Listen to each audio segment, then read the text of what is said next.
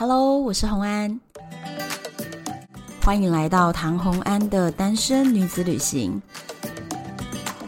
在这里，你会听到关于一个女生旅行会遇到的各种奇遇，一个人旅行的技巧，当然还有异国恋情。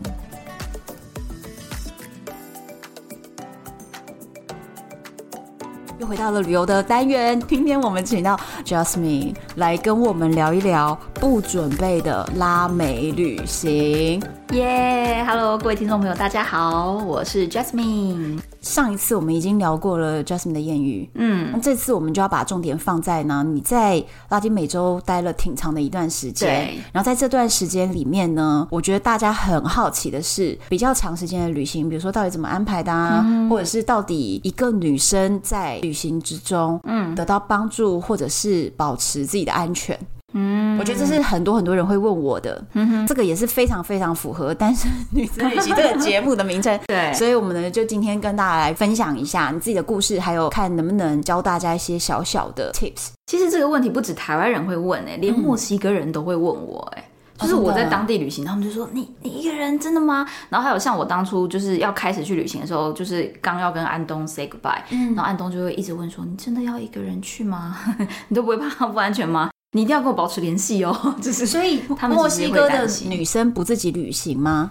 其实也会啊，只是说我觉得应该要分他们的同温层，可能没有背包客吧。因为你一踏上旅行，当然也会看到一个人旅行的墨西哥人，或是一个人旅行的其他背包客。但是当你们都到背包客栈的时候，你们就是同温层啊。哦，反正就是刚好对这件事情有疑问的人，可能他刚好就不是一个旅行者。对。哦，对，你当时最早是先去当华语志工哦，你是去当志工，嗯，那这样志工当了多久？当了六个礼拜，一个半月而已。嗯，对，就是一个暑假的夏令营，我就是规划了三个月的生活费，钱花完可能就回台湾。原本这样想的，那后来到底就直接待了快要两年。后来志工当完，竟然就拿到 offer，就是可以再签一年。所以我就说，哎、欸，那我就先去玩吧，反正我本来就是要玩嘛。然后就是玩完以后回台湾一个多月，跟父母道别，然后再回去当老师。哦，所以你第一次去大概去了两三个月，然后就回来台湾了，然后再过去，对，那个长的约就一年的那个约。对对对对对，那个约完了以后又玩的三个月吧，然后就疫情。嗯，所以玩的时间也是挺多的。对，都、就是算比较，就是没有在工作契约期间。比较有大的时间可以玩。那因为我们今天主题是不准备的旅行，对不对？嗯，所以你就是不不准备，对吧？对，我基本上都是买单程机票。我那时候有先买一本墨西哥的旅游书，嗯，想说反正我当志工期间也许有时间翻翻。嗯，但我后来发现那本书是蛮有用，可是你如果从头开始看，你也不知道怎么办，所以我就直接问安东：“哎，我想要出去玩，你有推荐的路线吗？”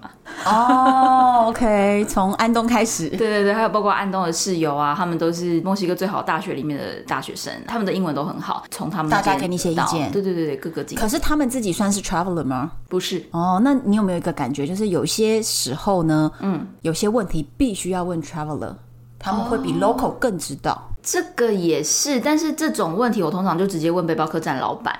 嗯嗯嗯，对，背包客栈老板真的是一个很重要的角色。对，通常我会先确定的就是我的第一站跟第一间背包客栈，嗯，我会定好。所以我要先知道我怎么到那个地方的交通，就是转转运站到哪里呀、啊？然后到了那个，比如说我要去广南花斗一个地方，嗯、那我到了广南花斗转运站，我要怎么再到我的背包客栈？嗯，我大概只要确定了我第一天的住宿跟交通以后，其他就可以再说了。哎、欸，我也是哎、欸，我也是，我也是。其实长旅行啊，很长时间的旅行，嗯，最重要的一件事情就是不要计划。嗯哼，因为你根本计划不了啊，就是太长，计划完整会有遗憾。而且你计划了以后，你其实当中变成如果有一些擦出新的火花，嗯、或者是别人告诉你的新资讯，你没有办法前往，因为你一直要照你的行程走。对，你，你就等于是放弃了所有中间意外的可能。对，其实你排了很长的时候，你其实是忽略掉中间你可能会累，可能会生病。嗯，没错没错，一定要是等三天一休息，五天大休息个两天。那所以如果这样子的时候，其实原本就是纸上作业嘛，排的这么紧凑的时候，嗯、中间你累了，可是你却硬着头皮要把这个行程往下走，走其实有时候是很不合适的。我其实，在这一趟的最后一个月的旅行，已经在瓜地马拉了。然后，因为我以前没有这么长期，我以前最长可能三个礼拜、四个礼拜，嗯，但那一次是将近三个月，嗯，所以我在最后一个月就生重病，在瓜地马拉的时候。然后我又赶着想要回墨西哥过亡灵节，哦，所以我真的是瓜地马拉有一个很有名的金字塔叫做 Tikal，嗯，我已经到了 Tikal 附近的一个城市叫做 Flores，嗯，可是我就在那间背包客栈躺了三天 三天三夜吧，哦，真的啊。然后后来因为那边没有热水，我又花多一点钱去租一间单人房，就是我想要自己有厕所，因为我就是上吐下泻发高烧，但是转过去以后 又没有热水。好，为什么一直没有热水？拉丁美洲很常这样子啊，他们的这些设备就不是很好。那我已经就是真的订比较好的，但是还是一样。Anyway，我最后就超痛苦的，就是就回墨城休息，然后也没有去到那个金字塔。所以大家真的不要把行程排太死，不要把自己累惨。我在拉丁美洲有非常深刻的一个印象，因为我玩过拉丁美洲非常多国，从中美玩到南美嘛。嗯，我发现他们的热水器呢是一种。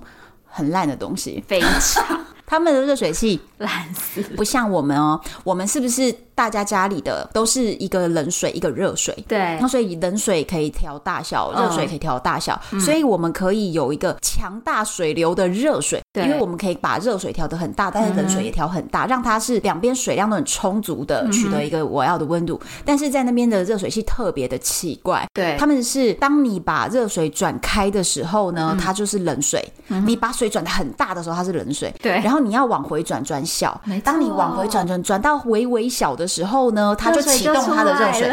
对，所以热水永远都是涓涓细流，真的没有办法洗一个很热的水量充沛的热水澡，那是不可能的事情。而且大家都以为拉丁美洲很热，但其实不是，瓜地马拉跟墨西哥城都超冷的，因为他们有些地方其实海拔有点高，哎，没错，所以他们早晚的温度大概只有十度。对呀、啊，然后涓涓细流的热水。可是你有问过当地人说，为什么他们热水都这么小？他没选择是不是？他们没有选择哎，我觉得。我跟你讲，我们两个来合作一个事业，我们把台湾的樱花热水器，对对对对，控温的那种，对，带过去那边。他们买不起，因为樱花热水器这种控温的在台湾也也是不便宜。你这样，我马上想了一下，Steven 家的热水应该是稳定的哎，就是稳定好的热水，所以可能是有阶级之分吧。啊他们说不定就是用樱花呀！不是你再这样讲，人家以为我们这集表面上讲拉丁美洲旅行，对，实际上要夜配樱花热水器，因为拉丁美洲热水器很多都是这样很烂。我一开始不懂的时候，我把水就转很大，然后你就会觉得一直都是冷水，为什么水都不热，水都不热？嗯。后来你就会发现，你要往回转，转到它变真的很小。对，我在瓜地马拉比较常遇到这种热水器，每次都这样，几乎每个都是这样。那墨西哥我遇到的状况是，他要去点火。然后那火又很难点，就是你要一边点一边转，跟瓦斯炉一样自己点。呃，对，有点像瓦斯炉，可是是我们要烤肉的时候才会拿一把火的枪。你说那种哒哒哒哒？对对对对对点火器。然后你要点火器，然后同时再转那个热水器。那你要在一个刚好的状态下，它的瓦斯才会起来，那个火才会持续，就不然就会一点然后就熄灭了。然后我朋友因此他的睫毛被烧掉啊。很 很讨厌，我超讨厌那边的热水。就有人帮我点好，我就会哦，谢谢你，然后我就赶快去洗。我超讨厌。可是水量还是小小的嘛。墨西哥水量我就觉得还好，瓜地马拉就是你刚刚讲的那种热水器。因为我在我在整个拉丁美洲啊，十之八九是这么微弱的水。嗯、对，而且其实拉丁美洲就是有热水，你就。感感谢天地了，所以我都会正中午洗澡啊。哦，对对对，比较不会冷。对，这也是一个好方法。对对，我是常常在旅行的时候就直接问了别人，嗯，或者是旅伴，或者是青年旅馆隔壁床的，嗯，只要他们说这附近有哪个地方，我觉得你一定要去。对，我跟你讲，我都怎么观察，就是这个点值不值得去，就是我会观察这个人在讲述这个点的时候，他的表情。多兴奋。对他的表情，你可以看得出来，他是在推荐给你普通观光客的点而已，嗯、还是他是真心推荐一个他个人的私房景点？嗯，然后这个时候，如果我感受到他的兴奋度，我就会马上改行程，就照他说的去。还有照片呢、啊，我有时候会问他有没有照片，然后他们就会秀一下，然后就哦，这是我想去的地方，或是不是？我以前有一次经验很好笑，是我沙发住一个乌克兰人家，然后这个乌克兰人他是在吴哥窟那边当俄语的解说员，嗯，那边很多就是都是不合法的啦。对，那他只要读过那边的书，他就会专门用俄语去做解说。哦、那这样子，俄国人就是有一套市场了，对对对对，因为他们的语言是比较特别的嘛。对，我就去沙发住在他们家，就他就跟我说，你要不要去看附近的什么什么，嗯、呃，一个小瀑布。我对大自然没有那么大兴趣，哦、我比较喜欢文化感一点景点。哦、我就说有照片可以看嘛？他说你去一个地方为什么要先看过照片？他就会觉得我很怪。然后他还推荐我说，我要带客人去看乌哥窟的日出，你要不要去看？嗯，比如说我不想那么早起床，我也是哎，我都不看日出，我都看日落。我后来就发现，原来去吴哥看日出是一大卖点哎，哦是，是重点，对对对。然后我那时候居然就也也没去，这样。因为那个时候就是，那很多年前，可能十年前，嗯、我那个时候其实就是不准备的旅行，嗯、然后是穷游，嗯哼，所以既然是穷游呢，嗯、就会比较 focus 在意外发生的事件上面，好玩的特别的事情，对，所以就是人家说观光团一定都是拿这个做主要主打。哈哈哈！我都不参考哦，对我也会这样子，对，就不想参考了，对就觉得就是宁愿跟当地人跑去某个人家里面，然后看看他们当地 local 家庭长什么样，我也不一定会去那种旅行团的行程。对，我会很想要体验到旅行书上面没有的景点。哦，对对对，我也是很喜欢探索这东西。对，我在墨西哥旅行的时候，就真的有一个机缘是这样。我那时候觉得我那本书已经非常厉害，非常详细完整了。然后我在瓦哈卡市区的时候，有背包客的室友就问我说：“哎，我们要去一座山上，你要不要去？”然后我就问什么山，他说：“然后那座山可以干嘛？”他们就说：“哦，就是一座山，上面有蘑菇。”哦，你说蘑菇是吃的蘑菇啊？就是那种 drug 的 mushroom。哇哦，对，所以为了蘑菇我们要去啊。那时候我也不知道什么是蘑菇，我以前就是烟酒不碰，对，我几乎是这样子，那我根本不知道任何的药物。嗯，我只有听过大麻吧。嗯，对，蘑菇其实就是一种比较算迷幻吧，算迷幻药。嗯、对，那比较多的就是在荷兰，那墨西哥等刚好就只有那座森林，那座山上的森林有产天然的蘑菇，所以你们要自己去采集？不用，你可以参加当地的 local tour，他们不会带你去采集，他们会帮你准备好，然后会有萨满带着你一起进行这个仪式。哦、哇，好好，对对对对对。所以我那时候是莫名其妙临时改变行程，嗯，他们就是说，哎、欸，反正你要去南边的海边，会经过那个山上，嗯，你就要不要顺路跟我们一起去？嗯，那我就说好啊，反正我也不知道什么是蘑菇，我旅行没有安排行程，我就是要体验所有我没做过的事情。嗯，所以我有稍微 Google 一下 mushroom Mexico 之类的英文关键字，因为中文关键字真的没有什么资讯，对，很少。中文有一些中国人有 po 吧，可能他们去荷兰体验，然后他们把自己关在房间里面，然后说什么多危险啊，要小心还是什么的。那我为什么会危险啊？也不是危险，他们会说要小心，或是说你如果自己在房间吃，要先把门锁好，要不然你自己进入那个迷幻药的状态，你如果就把窗户打开跳下去怎么办？就不是有这么夸张吗？我真的觉得其实是没有，可是。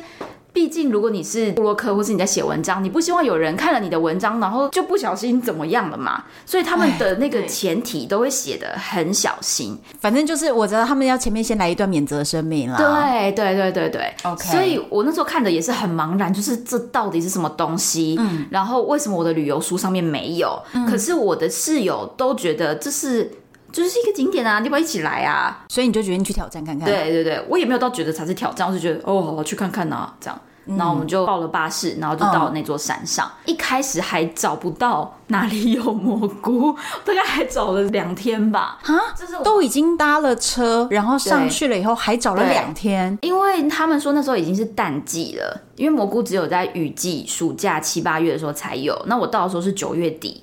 所以他说已经没什么雨了。嗯，可是你不是说这个团他会就是有萨满准备好给你吗？对，然后就是其中一个墨西哥女生，她已经参加了萨满的团，嗯，她的那个萨满已经没有蘑菇了，只剩下腌制的蘑菇。哦，反正就是没有了。反正总之就是那个季节已经到了尾声，然后你们就决定自己在森林里面采集哦。不是，我们也不知道森林要去哪里采集。你是在小镇上面？小镇山里的小镇，那个山有点像是我们要进合欢山之前，会有一些卖高丽菜的那个摊贩，有没有？小村庄，小村庄或者是什么金针排骨汤？对。然后那个湿气感，就是看到云海啊，然后湿湿冷冷的，嗯，那个山就是这种感觉。嗯，对，所以我们就在那个山里面，然后就是你就看到呃，那类似金针排骨汤，但是他们是卖 taco 嘛，然后就会去问他们说，你们有没有卖 mushroom？但这个又是一个游走在法律边缘的东西。这在墨西哥算是灰色地带啊，灰色地带没有错，他们没有合法，可是他们也不会直接抓。所以呢，你再直接去问店家，店家好像又不那么一定会直接的，他不敢讲，因为他又不知道你在临检的吗？对对对对，所以我们问了超多家哦，所以你说找了两天是到处问店家，对，不是在森林里面，不是不是不是不是不是到处问店家，然后还误打误撞的，就是有一个女生就说，哎，有一个 full moon party，你要不要一起去？嗯，然后我也是那天晚上大家一起去，然后我们就到了一个彩绘巴士里面，是某一个美国人从美国开。开车下来，一路玩下来，他就是那个主厨快餐车，他是厨师，对，然后他就邀请了一群嬉皮。一起参加一个 full moon party，然后大家弄了一个萤火，然后还有一个小木屋，看起来也是他们自己搭建的，然后就在里面有一个 band。我就问他们有排演吗？就是有彩排吗？他们说没有啊，大家就是直接开始了。真的，他们什么都很 free。对，然后我们就是几个没有做事情的女生，就坐在他们的床上，然后就听音乐，就是超级 chill，超级不知道在干嘛。哇，就是真的，你不要排行程，你就会自然而然有这一堆奇妙的事情进到你的生命中。对，嗯、因为如果你排了行程，首先你绝对排不出这样的东西。对，然后再来是遇到了也会错过它。对，没有错。哦、对对对。所以那，那天 full moon party 之后呢，我们又继续找蘑菇。我的朋友他在 party 上面认识一个人，嗯，那个人有介绍说谁谁谁，然后哪一个人家里，就隔天早上又去莫名其妙钻到一个人家，嗯，然后我真的觉得有一些嬉皮的生活品质真的很差。我那时候进去那个地方觉得有点可怕，因为那个人真的长得很像毒枭，他穿着全身的军装，然后哇哦，电影里的毒枭哎，电影里的毒枭的感觉，然后就是拉丁肤色、深肤色，然后那种辫子，Che Guevara 的样子吗？就是很可怕。然后他的小木屋，我觉得闻起来其实环境不是很好，有一种怪味道。嗯，家徒四壁的感觉，里面真的有很多西方人住在里面打地铺或者是露营。我们就是在说要买蘑菇，然后就看到他拿些一些纸啊、一些粉啊在那边弹啊，就是觉得各种毒药都在那边。对，然后他最后给我们一罐。腌制的蘑菇，嗯，蜂蜜腌制的，嗯，但是我跟一个阿根廷男生吃的那一罐，但是没有真的很有感觉，然后反而是在我们自己住的背包客栈里面，嗯，竟然那个老板就有卖。哇哦！我们就绕了一大圈，找了这么久，对，然后没想到，哎，怎么忘了问自己家的老板？所以，我们这次再次回到了一个重点，旅行的 tip，就是任何问题，请你优先问青年旅馆的老板。对，对，他那时候就说：“你们要蘑菇吗？”有一点怀疑，但是又有一点小心，然后把我们带到冰柜旁边，然后打开一个很大的桑葚叶，嗯，然后里面就是新鲜的 fresh mushroom。哇哦！一颗到底多大呀？蘑菇到底长什么样子啊？它就是有点像是红喜菇的大小哦，长那样啊？嗯，它其实是白色啦，黑白，真的是新鲜的，上面都还有土哇。对，而且它就有一些黑黑的斑点，其实看起来真的很丑，然后吃起来非常非常非常涩。是直接吃吗？生吃？直接吃生吃，因为我就等于自己买自己吃。我听说如果你参加 tour 的话，他们会请你泡在热茶里面。然后你先喝那个 mushroom soup，嗯，喝了以后等个十分钟、二十分钟，看看你身体的反应的状况。如果你觉得你身体是可以接受的，就是你没有马上失去控制，那你再把汤喝完，或者是你再吃一朵蘑菇，就是慢慢来，不要一次全部吃进去。那你是一口气就直接吃了一个生的？没有啊，因为我没有热水，就是我后来是把蘑菇带到海边，嗯，自己吃。你一个人？嗯，那时候我有跟我的背包客栈朋友讲。跟他们说，我从另外一座就是那个山上弄到了蘑菇，然后我等一下要吃，你们看好我，不要让我就是我不知道哎，我不知道我会不会跳进海里还是怎么样。你有分他们吃吗？哎，有人跟我要，我就有给他们。有一个有跟我要。这个东西贵不贵？在那边其实我那时候买已经算贵了，好像是大概五百台币左右吧，五六百已经是贵了。我知道在拉丁美洲的物价其实非常低。他们说雨季的时候是大概台币三百左右，然后我可能买到的是七八百台币吧。哦，两倍价了，因为反正那个时候都买不到了，对，所以它已经是硕果仅存，本季最后新鲜蘑菇，没错，没错。好，那我想要问你吃了以后的感觉是？还蛮深刻的 trip。我真的眼睛闭上以后，就是一开始会有很多的那个几何图形在我的眼前旋转。嗯，然后你会很容易进入你自己，而且还会有 dissolve 一层一层的下去。我对声音很敏感，嗯，所以我那时候开始在分析我身边所有背包客栈朋友的声音，适合哪一个角色？他适合当那个都市女生啊，然后他适合当比较懦弱的女生等等的。就我就完全进入我自己的世界。我的一个朋友他是以色列人，嗯，所以他在放一个音乐是中东的音乐，嗯，然后我的那些图形几何图形就是跟着这些中东音乐旋转。是搭配在一起的哦，所以你的感受是比较偏向声音对这一块的感受，声音感受。你闭上眼睛会有图像，但是只有前两个小时比较强烈的时候会有这些图像，很像梦境。嗯、当你一张开眼，你会觉得哦，我在这里啊，我在哪里？可是张开眼睛的时候会回到现实哦。所以那你就一直闭着眼吗？你如果一直闭着眼，你就会进入梦乡的感觉，你会进入三 D 动画，你会看电影的感觉，进入了你自己脑中的元宇宙了。对，有一点像是全面启动，可是又有点像是你在看动画，你在看一个大型的几何变化的那个动画。反正就是你的意识进入了一个不是真实世界里的东西，感觉是一个你的想象力去建构的一个世界，然后有很多的层次，对，然后或者是比如说你的声音变得非常的具体，或者是把在声音这个方面，就感官非常的敏锐，然后把它扩大了。对，没错。然后又有更多的解释了声音的质感啊，或者是音乐的感觉啊，就有更多更多具象化的东西产生了。对，但其实都在你自己的脑海里面。那旁边的人觉得你在干嘛呢？旁边的人觉得我很正常，他们就觉得我只是一直躺在吊床上。然后我那时候感受不到热。因为那边我已经到海边，所以非常热，是就是台湾南部的天气。哦，我一直躺在没有树荫的吊床下。你是大白天哦？大白天，那个要白天吃比较好。为什么？因为晚上你可能会进入就是不好的 trip 里面，他们会建议你在白天比较好，而且你要看到一些大自然。其实是对，大家都这样讲。Mushroom 是一个天然的东西。我那时候你会觉得大自然特别美，你会感觉到所有的绿树跟蓝天都变 vivid。就是我很像进入了很生动，很生动，你会觉得很像三 D 做出来的那种。对对对，那个 filter 整整个两阶变亮了，鲜艳度也调亮了，所以你进入到了一个已经透过滤镜的世界。对，没错。然后我就觉得哇，好美哦。然后你看到那个老鹰在天上飞过去的时候，它飞好久。对，我朋友找我一起去吃饭，他们就走在那个树荫底下，因为真的太热了。嗯、然后我完全不怕，我就是走在太阳底下了。那你当下也觉得这个阳光真的太美好了，对，然后觉得我好幸运哦，我怎么可以就是这么的幸福，一个人在墨西哥旅行，然后遇到这么好的朋友，然后看到这么美丽的景色，就一个整个人都扛掉了。怎么能活在这个地球上？真太棒了，就真的是一个我觉得很美好的体验。然后一个很有趣的是，我朋友那时候找我去吃饭，嗯，大概已经药效已经过了两个小时，就是我最强烈的那个动画电影已经结束了。其实我有点遗憾，就是如果我继续躺，我觉得我会看到更多。好玩的，我不知道是什么的东西，我很期待那些电影。嗯、Anyway，但我就是去吃饭，然后我们去吃了一间日式料理寿司店。嗯，当我把寿司放到我嘴巴的时候，嗯、我忘记怎么咀嚼啊！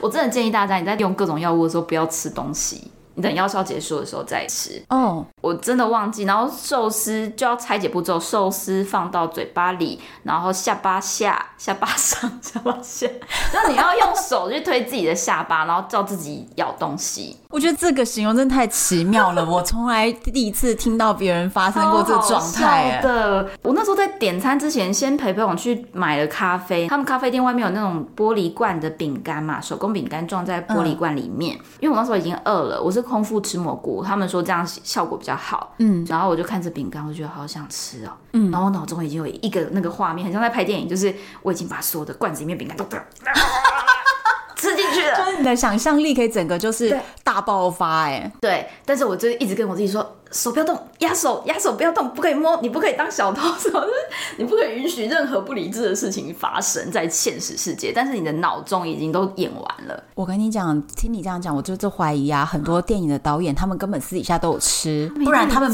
拍不出这种东西。对，对真的是真的很特别的体验。对，哇，这是我完全没有想到我会就是竟然会有这发生这些事。哎，那你有用过死藤水吗？没有，这是一个遗憾吧。反正拉丁美洲那么大，还是要再去的啊。对啊，一定的，一定的。我跟你讲，我听过别人描述那个死神水的经验，嗯、然后其实我觉得死神水跟蘑菇这一类的迷幻药哈，都有一种特色，就是它们其实是天然的东西的产物，所以他们是这么天然的一些成分。但是这些天然成分为什么之所以被称为迷幻药，是因为它们可以在你的脑中刺激到你脑子变得非常是吗？变得非常非常活跃哦。很多科学家做过研究，嗯、人在用了这些迷幻药之后，你去拍摄那个断层扫描，对，你的脑子原本不运作、不发光的地方全都发光了，对，所以其实是开发了人类的脑子，对，对，这个蛮多的资讯是在上面。有一些人会说这是聪明药，它其实可以让你更专注，或是开发你创意的部分。对，或者是你的感受力，就是我们的感受力，可能照理说是可以感受到这么多，但是由于人类的大脑被外星人锁起来了嘛，它就是只让我们用了三 percent 的脑子，所以我们其他九十七 percent 是没有在用的。没错，那我们就等于是永远都是戴着好几层，戴着十层手套 在摸东西，或是你戴着抗噪耳机在听声音，就是人的感官其实是都被这个脑子锁进的局限了。可是今天如果你吃了这些，迷幻药时候，它是把它扩张的，完全。你连路边的小花，你会突然就闻到一个香味，然后你就去找，想说那个味道在哪里，在哪里？然后就感官都变这么敏感。对，你平常真的不会闻到。对，哇非常有趣的体验。我上次听到另一个朋友形容那个死藤水的事情很好笑，嗯、是他说他在森林里面，然后是有萨满在带他们，嗯、然后就说喝了以后会想吐。对，但是他一开始不知道，所以他还在用死藤水之前还大吃晚餐。别人就说你怎么还在吃晚餐呢、啊？他说。不行吗？后来他才发现要开始，萨满就叫每个人前面都放了一个水桶，对。然后接下来就是喷射性的呕吐，吐啊。对，那当他拖到一个程度了以后呢，他就走到外面，嗯、小屋的外面，嗯，他就当下突然觉得，天啊，这大自然真棒，人就是应该要如此的自然。我为什么穿着衣服呢？就开始脱衣服，他就想裸奔，对。结果他都都是脱到一半的时候，突然发现另外一个男子已经全裸的从他面前奔过去了。对，我还蛮常听到这种，所以他们都会挑森林，而且是深山里面的林，所以你就在里面裸奔吧。就是萨满会陪着你，你是一个安全的状态，这是我觉得萨满很重要的一个角色。如果你已经服用了这些药物，但是你又还有一点理性存在，你会一直在拉扯，那你就会进入一个很痛苦的情形，所以这就是会很容易有 bad trip 的状况。所以就是你又想要 follow 你的这些灵感，对，可是你又很怕你做出了什么失格的行为，嗯哼，那你就会有这些痛苦。对可是如果是你就是在一个安全环境下，对，你就可以放心的做吧。有点像是你如果喝醉酒，那你会想大哭，你就哭吧，你不要去想说我这样哭很丢脸呐，是不是？不要这么做，旁边还有谁呀？你如果、哦、不要压抑，对对对，不要压抑，哦，就释放自己。对对对对对，但是蘑菇是不是跟死藤水一样，就是各个不同的人食用了以后，嗯，感受到的其实是不同面向的，不同面向。但我觉得死藤水更强烈，它是让你内外在都进化。就是死藤水，我听到都是上吐下泻，然后你会有很深层去面对你生命不敢面对的问题。但是我觉得蘑菇还好，它没有那么。重就是比较激发灵感的部分而已，激发灵感部分。然后我在最后两个小时其实是有一点点忧郁，就是我最后两个小时去海边，嗯，就看着海浪来 海浪去，就有一点有点太多愁善感。我觉得那个时候最后那两个小时，我觉得我是淡淡的哀伤，就就进入了一个哀伤的电影画面。对，哦，然后就是想说，哎，感情的世界不就是一波来，然后一波走，然后我要怎么样？在这里面就是浮浮沉沉，我要怎么样才可以真的活下来？或者说，他来一波很大的浪，你很想要挑战他，但你不一定驾驭得了。那来一波比较平的浪，你可以 hold 住，可是你又不一定很喜欢、很享受这个挑战。哎，我觉得他是不是其实是很明确的反映出来你内心最大的一个，嗯，对，或者你内心当时在纠葛的事情。所以我觉得每个人的 trip 的经验会不一样，而且当你不同的。时候不同的时期，对，去使用的时候，你自己也会完全体验到不同东西，嗯、因为你人生可能就刚好正在关注不同的事情。嗯嗯嗯，对。哦、所以一定要挑，就是你身边环境啊，或者包括朋友啊，都是让你安心的时候，比较容易进入一个 good trip。要不然你就会各种拉扯，然后你吃了药以后又不能控制自己，你会失去完全的理性，你就会很痛苦。你看，就网络上会一直是很担心，怕你做出什么失格的行为啊，或者是什么从窗户跳出去，真的有人这么夸张？我是没有、欸，可是我觉得好像很难讲哦，因为你看哦，你不过是在感情的苦恼之中，你看着海浪你都忧伤了。那如果那个人本来就很忧伤，对啊，你说会不会真的跳楼？就是你心情不好的时候，不要用这个药物。你应该要在你状态好的时候，然后准备你喜欢的音乐，让你开心的音乐，这这个才会让你就是突然放下一些事情。因为我觉得这些药物它最大的好处是，它会突然改变你一些价值观。你有时候卡在一个点，是因为你的一个价值观一直这么认为。但是你突然用了以后，你就会觉得，比如说，你就突然觉得世界很美好啊，然后就觉得，那我干嘛要一直纠结于一个男人？我可以去闯荡这个世界，然后这大自然这么美妙，不是很好吗？就是你会突然完全跳脱你本来的那个 loop，那个不好的回圈里面。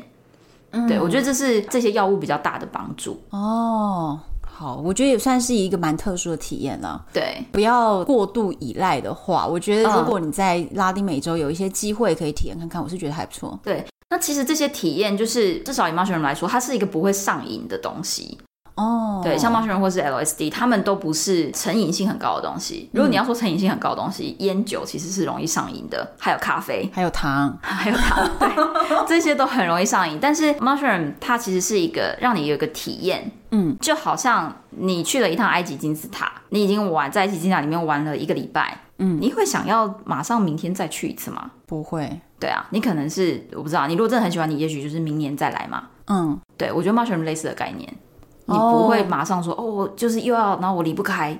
不可能，没有成瘾性，没有没有。这个东西在台湾其实就是还是有那么一些争议性，但是我觉得在旅游，如果是反正不违法的国家，我觉得就是一个体验。因为如果我去拉丁美洲的话，我应该因为我上一次没机会，我之前其实我拉丁美洲去了那么多次，但是我之前没机会。对对，那所以我之后如果再到一些比如说有死藤水或者是有 mushroom 的地方，我可能有机会的话，也会想要体验看看。他们都会说你不用去找。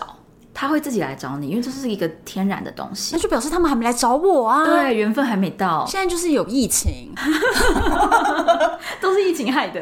疫情耽误恋情，疫情也耽误了 mushroom 跟死藤水来找我。对。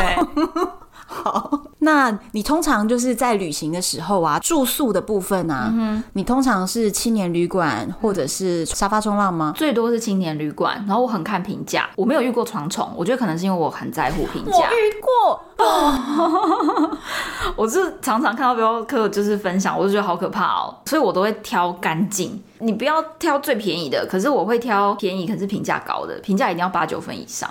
我才会去住。我通常因为我在长旅行的时候，嗯、就是那个就是走一年这样子。嗯、那我中间要找住宿呢，由于我只要省一点，我就可以多走一两天嘛。嗯，那所以我就会从青年旅馆里面找出最便宜的三家。哦，然后选出最便宜的三家里面的评价最好那一家。哦，对，那大概我会是这样搜寻。对，那你是会怎样搜寻？我会选择八九分以上的评价，然后再来是交通距离近，然后我也会看他们的那 comment。哦，所以你没有说很追求便宜，反正重点干净最重要了。对对对对，干净是你第一优选，干净跟评价好不好？对对对对，就是如果贵个台币一百块，我也不会选到很贵的背包客栈，它可能是在中间值，我就 OK。哦，你都选中间了，我都选最便宜的三家呀。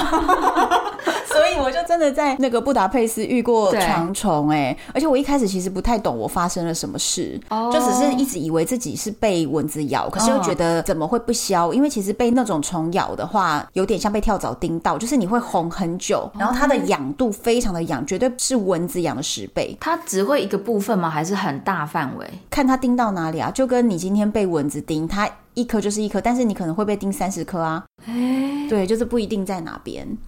因为我在墨西哥海边那时候确实脚有被叮，可是就是像红豆冰这样，嗯，但是因为大家好像都是这样，所以我我觉得那个应该只是一般的蚊子，我没有想过，因为它多久以后会消？就可能我在那边几天，我就只脚都是红豆冰那几天。我觉得可能是小跳蚤，但是不是床虫，oh. 因为床虫真的很可怕，它的那个痒是痒到你觉得你要崩溃了，就是你没有办法思考，没有办法做任何事情的痒。然后后来他们还说可以拿那个醋，就是比如说苹果醋啊去擦，就会比较有效止痒。那个青年旅馆里面的好几个人，大家就互相 就是说，我有醋，你要不要拿去擦一下？就大家互相擦，真的有效吗？呃，有一点效，因为它其实是真的是痒到你觉得快要烦死了。对，而且我为什么搞清楚那是床虫？因为其实我一开始搞不清楚是什么，我还一直以为是不是我出去弄的。嗯，然后是因为我在那边就是住到跟其他床友都很好，嗯，然后其他床友就说他也被叮，嗯，我就会觉得哎有点怪，嗯，然后我们发现住在下铺的人都有被叮，上铺人都没有。天，我在用电脑的时候，我就一直觉得我的胸口的领口有一点痒痒的，我就用手拨一拨，然后我又在。用电脑，然后又痒痒的，我就会在想说，是不是有头发？对，如果是头发卡在这边，那我这样拨是拨不掉的，嗯、所以我就把我的领子翻开来，认真的检查，我要把那个头发抽掉。就没想到，在我认真翻开的时候，我就发现在我领子的内侧就有一只，它的尺寸是几公分几厘，圆圆的，然后直径大概有零点五公分哦，不小哎、欸，对啊，对，我就觉得呵，它是什么？然后我赶快拿卫生纸把它捏开，对不对？嗯、然后。用力的把它捏爆，然后就会爆出一大堆他刚吸你的血，然后很痒。其实我觉得它长得有点像是那种狗身上会有的一种寄生虫哦，就是也是一种狗蚤的那种东西。我觉得有点像那样的东西。对，而且我妹曾经遇过，她在欧洲自助旅行的时候，也都是进驻一些便宜的地方，然后回来以后，这个床虫在她的行李箱里面，在行李箱。所以后来她回来，她住的那间房间。那个时候他是在外租屋啊，对结果他就一直以为是这个房间不干净，哦、然后还去跟房东反映，就一直到他有一天觉得肩膀后面怪怪的，然后他就说：“你帮我看一下我背上怎么了？”就他朋友一看就一直就盯在他身上，哎，天哪，超可怕！直接找到。后来他就去搬床啊什么的，嗯、就会发现在床垫底下居然有好多只，嗯、就藏在床垫下，所以这太可怕了。嗯哼哼哼，我觉得以后我们请大家不要那么省钱。对。我有听说床虫怕热，所以你如果有被床虫叮的话，你一定要把所有的衣服都拿去烘，就是再洗一遍，然后用烘的把它烘掉。它就是怕热。我跟你讲，更可怕是，如果你已经回到了台湾，然后如果那在你的家，你的床组什么的，我刚刚说你那个很可怕，那怎么办？你知道后来是怎么弄的吗？嗯，请那种专业消毒的公司来，然后三四千块台币整个消毒，因为他已经进到你家了，然后他已经在床垫下或者是在柜子的细缝，对，那防不胜防，很可怕，超级可怕，对，很可怕的一个经验，包客最怕的事情。对，所以你所以你都是以干净为第一优先，对，干净跟平价第一优先。偶尔也会去找沙发，我沙发其实只有住过两次吧，两次还是三次。然后有一次是比较特别的，是在船上哦，这么酷。对，我那时候就是看到它之后想说，嗯，是一艘船吗？是帆船吗？是帆船吗？不是，它比帆船还大，它是算是比较大的大船。他是加拿大人，他从加拿大 sailing 到墨西哥，就是到巴哈克。那个船到底有没有帆呢？船有帆啊，你只是是大到你要拉帆的那种大的 sailboat。嗯哼，哦，所以里面有几间房？有两间房，你就直接睡在这里面。那他也睡在这里面吗？我们一人一间，头尾船头船尾一人一间。OK。然后我在挑沙发客的时候，我会很认真的看评价。嗯，那我一开始其实尽量是找女生。因为我真的听过蛮多沙发主都会蛮主动的要踩沙发客的底线啊，我没遇过这种事哎、欸，真的吗？我当沙发客当了六年，真的吗？是没有人要踩你底线吗？没有啊，他们都很正常的跟你当朋友，不会想要占你便宜，真的没有。是哦，嗯，因为我就是真的听的很多朋友，他们都说，就是他们大部分都会有这个意思，然后会想要试试看。不是，我以为大家是就是情投意合，自然情投意合当然也有。对但是有一些他们就是专程约沙发客，就是为了有没有机会可以来约个炮。对，就我有听说过过这种，所以我在看评价的时候，我就要看他有男生的评价，也有女生的评价。如果他是男生的话，嗯、他就不可以都只接待女生的沙发客，这种我就不会选。哎、欸，你其实是很谨慎的人哎，我是啊，哇，你不管是找青年旅馆，对，然后还有找沙发客，不想让自己陷于就是不安全、不干净的地方。我觉得这又是一个今天这一集旅行很重要的一个 tip，嗯，就是一个女生如何在行程中让自己很安全。其实你在做每一个决定的时候，你都有很小心，嗯，所以这也就保障了你之后在旅行的时候，你是可以稍微放松一点点，因为你在前面已经做过了这样的一个审核。嗯哼哼哼。因为你出去，家人会担心啊。我妈真的是很担心各种事情，但是她还是会放心让我的去旅行。嗯、那她唯一希望就是女儿你要安全啊。是，对对对，对啊。那多花一点钱没关系。嗯，对。包括我被海关收回的时候，因为我就是坚持不不给海关钱。然后我妈后来听到这个故事，她就很怕我会被海关怎么样。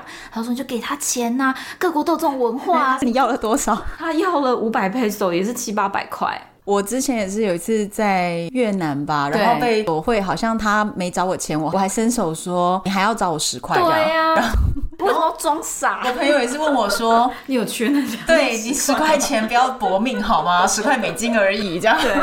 可能因为我在那之前我就知道他们海关会收回，我有看到一些背包客分享说，你只要坚持，他们就不能拿你怎么样，所以你就坚持了。所以我就坚持，只是，在坚持之前真的很害怕，因为他甚至威胁我说，你还要再回墨西哥吗？啊，你还想回来吗？等一下是哪一国的海关？就是墨西哥的海关。我墨西哥过境瓜地马拉陆路过去的时候，这么硬？对，而且他是一个一个叫你进去，就是我们是一车的旅行团，他是说你要一个一个进去，我直接说我不付钱，那他就说，那你先外面稍等，所有的人都顺利的愿意付的都付完了，再来对付那剩下一两个不愿意付钱的人。因为那一整车的领队跟海关是套好的，我会担心的是，如果他们那一车就开走了呢？那我就被放在边界。哎、欸，我真的有被边界丢包过，哎，是哦，对，所以你还是有点考虑，但是最后你还是死不付吗？我死不付，然后我就开始装可怜呐。哦，对不起，我真的没有钱了。然后我的朋友在瓜地马拉，我钱都在他那。然后我就拿钱包给他说：“你看，剩下一百块，我只有这些。”然后还是被他拿了一两百块啦。哦，反正打了折啦。对对对对对，好认真的演了一下，也是有省点钱的。对，好可以。对，但我听说另外一个美国女生就是脸很臭，然后说你要开发票，然后他们就是说没发票，然后女、嗯、那美国女生就说：“那我就不付。”所以后来他就没有付钱。哦，美国女人果然是强悍的，真的。好，然后你说你在那个船上的那个沙发，嗯、我们前两天我觉得都算是蛮蛮自在开心的在聊天。嗯、我觉得他是一个真的资深的背包客，他也玩过整个亚洲，然后机车旅行的方式、船旅行的方式这样。可是他真的有让我感觉到他很孤单。怎样感觉到孤单？一直找话聊啊，然后想要。秀给你看他所有好的东西，我懂了，就是他在任何一个时间，他都一直希望可以持续的聊天或一直交流，他没有让两个人可以互相安静不说话的时刻。对，不太有啊，因为也刚认识第一天，一定就是要一直聊天嘛。我也觉得我在在你这里就是吃你的。睡你的，而且我们也没有 WiFi 哦，所以我也不能做别的事情。一开始你也觉得 OK，就是礼貌性，我有跟他一直聊天，嗯。可是到了第二天，他就问我要不要一起看电影，嗯。然后我就说好啊，因为真的太无聊，我不知道要干嘛。结果你们看什么片？等一下，我要先说看电影的场地，我没有想到电影看电影的地方在他的房间啊，好尴尬哦啊！因为整艘船上就只有一个荧幕，然后那个荧幕就在他的房间。帆船的船舱是非常小的，对，基本上连走道都没有，就是你门一进去，你就差不多要跳到床上去了。没错，没错。所以你们两个就是在同一张床上，同一艘船上盖棉被，对，然后看看电影，对 对。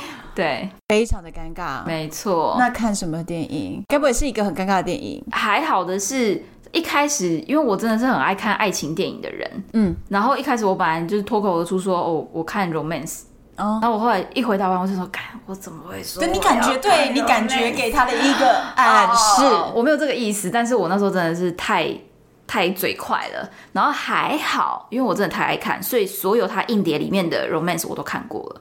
哦，所以后来看了什么？所以后来看了那个《怪兽与他们的产地》，哦，好，应该这部片没有什么风险。对，对我那时候就是很开心，想说哦，还好我后来就是选了一部很安全的电影，没有什么暧昧的情节。对，不然那个气氛就会十足暧昧。对，然后因为真的在船上，它其实会微微的晃。嗯，我看到后面也真的快睡着了。嗯，然后就结结束了以后，我就跟他说：“哦，那我要回去睡了，晚安。”嗯，然后我就是要爬下床的时候，他就说：“你不来给我一个拥抱吗？”哦，这种时候，哦，我就觉得超怪。然后，可是因为我在墨西哥很久了，墨西哥超常拥抱的。嗯。这就是正常的一件事情，那我就觉得好吧，那就一个 good night hug，就是一个礼貌性，跑到他旁边一点，抱他一下，跟他说 good night，OK，然后拍了两下以后，我要退的时候呢，他就把我抱紧。哦，我以为他会不会强吻你？哦，这还好没有。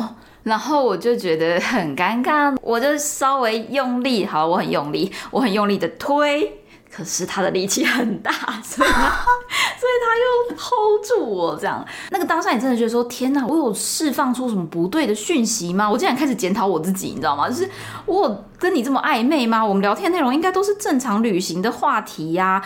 然后我就觉得说，他有这么多评价，他一定不会对我怎么样。就我一直在给自己打那个强心针。然后我就是觉得我要坚持住我自己的立场，所以我就是很认真的推他。但是他还是不让我走，然后我们就大概僵持了五秒吧，鹬蚌相争的状态。对，然后我就跟他说 “Let me go”，哦，然后他就放手了，然后就瞬间放手。好吧，其实你有没有发现，他其实是在试试看你有没有这个意愿，但是你只要很明确的说出一句，就是你不要，或者是我要走，其实他就放手了。没错，就是这个状况。我在背包客栈的网站上面，嗯，看到很多女生会说我在沙发冲浪的时候被强暴了。哦，但是你看了她的内文以后，你会发现她遇到的状况跟我很像，可是她没有那个勇气去说“我不要放开我”，或是说“不要碰我”，他们不敢说这些话。可能因为你毕竟也相处了一两天，嗯，你不知道怎么拒绝，其实你很容易就就会这样下去了。但你可能意愿没有那么高。我觉得很多人对于说 “no” 这个字是有障碍的。我有，对不对？很多人其实不好意思这样说，会觉得说哦，我说了 “no” 会不会有点伤害到别人？嗯哼。但是我跟你讲，我被摩洛哥的哈山训练到，嗯，我说话就是非常的直接，因为比如说他建议我做哪一个方案。嗯哼，以往我们亚洲人习惯会说这个方案其实是也不错，但是我认为怎样怎样 B 方案也行。对对对对，那其实这就是我不要 A 我要 B 的意思。对，亚洲人都明白哦。对对，我跟你讲，外国人是不明白的。所以我后来就发现，如果我这样子婉转的讲，他会说。你自己说 A 方案也不错的，那 A 方案就怎么怎么怎么，你就发现跟他扯不完嘞。对，所以我后来我就会非常呃明确的说、嗯、，No, I don't want. No, I don't like. 请大家把这两句话练习一百遍。很像那个《俗女养成记》里面，就是要勇敢的拒绝，或者面对。对，你就常常说 “No, I don't like”。嗯哼哼哼。哈山曾经还跟我 complain 过，他说你很没礼貌，你为什么每次都不讲一些谢谢什么的，你就直接说 “You don't like, you don't want”。他觉得我为什么这么直接的拒绝？对，我说因为如果不直接，你就废话个没完。所以。我就是会非常非常强烈的讲，然后我就很习惯用这个词，一定要。当然，并不是说对每个人讲话都是这样子，因为可能真的有点太直接了。嗯，但是如果别人在你不舒服的时候拥抱你，嗯，或是他硬要，比如说聊天的时候一直摸你手臂，对，有些人喜欢有这种小动作。哦，这个我一定要讲一下。你知道我们看到电影看到一半的时候，然后我就说，你不觉得有点晕吗？因为船上嘛，对，然后他就说不会啊，你不舒服吗？他就马上把我的手拿过去，然后说他在泰国的时候有学过 Thai massage，他就开始按我的手，然后我那时候也是瞬间凝结，就是啊。可是你那个时候就应该说 No, I don't like。我就说我很不会说 No 嘛，所以我还是有让他按了，我不知道五分钟吗？好，我跟你讲，他敢抱你那五秒，就是因为这五分钟哦，我觉得一定是，就很不知道该怎么拒绝。很难。我之前也遇过有一个男生，反正他就是对我展现情意，对，怎么说？然后他就说：“哎、欸，你脚要不要帮你按摩一下？”他就马上把我脚拉过去按摩我的脚哦。对。然后那时候我真的是当下直接的反应，就直接说 no. “no no no”，然后我就把脚马上抽回来。Uh, 那当下那个动作有点大，你就会觉得气氛变得很尴尬。对。可是你就让他尴尬，uh, 他就知道这很需要。对你，他就知道你没这个意思了。所以他那时候真的是也是按完我的 手的虎口，他一定就是觉得那五分钟，那五分钟结束以后我有把它抽回来，我不是让他一直握着。所以我觉得我还是有说 OK，Thank you，呃，然后就拉回来这样，然后我们还是有，我觉得我有在保持距离了。我觉得你要多练习一下。No，I don't like。需要，这真的 I don't like 很重要。所以后来你就安全下床，下床，下床。对，我真的回到房间的时候，我在想说，天哪，我要不要上锁？可是我想说，那他也会有钥匙啊。如果他真的对我怎么样，我是不是要背着包包然后跳？然后我想说，那我东西要怎么放？会不会湿掉什么的？就后来。你你你想了这么多以后，你有做了什么准备吗？逃跑的准备？呃，我有把我的包包看好，然后想说我可能就是拿着包包跳吧，但他也没有真的怎么样啦。他后来就没事，然后隔天就是装没事一样，一起吃早餐吗？然后还是什么？那我我可能就说哦，没有，我有我有安排行程了，今天要去住哪里了？这样就离开船上。嗯，所以安全下装，对，安全下装。好，其实还蛮尴尬，因为后来我去住另外一个沙发主女生的家，嗯、然后。在大街上又遇到他，哦，真的，呃，就就 say 个 hi，就一切都是装没事，然后好像又还是朋友，说不定内心戏觉得蛮尴尬，还要装没事，那都是你在演的，哦、说不定他真的觉得无所谓，无所谓，对，因为反正就是随时出手，然后没有就随时就算了，对，我觉得他们就是这个心态，他真的无所谓的，真的，他可能都忘记他那一天还帮你按摩了五分钟呢。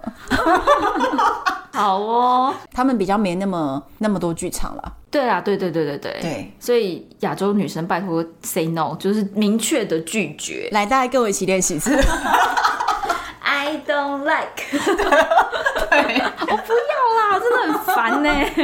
其实明确的表达 no，我觉得就会会蛮清楚的。那我最后我教大家一个嗯小 tip，就是其实有时候你在这种时候，你已经跟对方要相处了两三天，如果是比如说沙发客嘛，嗯，那在这种相处两三天的时候，如果你会觉得他聊天之中对你有那么一点意思，可是你想要拒绝他，嗯哼，但是他又还没有进展到，你可以说一个 no，对，人家就还没怎样，你就偏说 no no no，这样很怪，好不好？对，所以这时候怎么样呢？通常我会在这个时候刻意的，嗯哼，聊一个话题，就是聊我的男朋友。哦，没有男朋友，请你马上在你的脑中产生一个。对对对对，我就会马上说啊，我刚刚男朋友打电话给我，跟他介绍青年旅馆的人等等，你就瞎掰一段。马上开始聊自己的男友，对对对。其实我觉得对方除非是个死白目，嗯，真的这还蛮需要的。对，你就马上聊自己的男友，然后再另外一招是，一个女生出去旅行，我觉得你手上戴个戒指，我觉得是还蛮有帮助的。没错没错，因为我跟你讲，今天当你真的想要跟这个人往下发展的时候，你手上有没有戒指也都无所谓，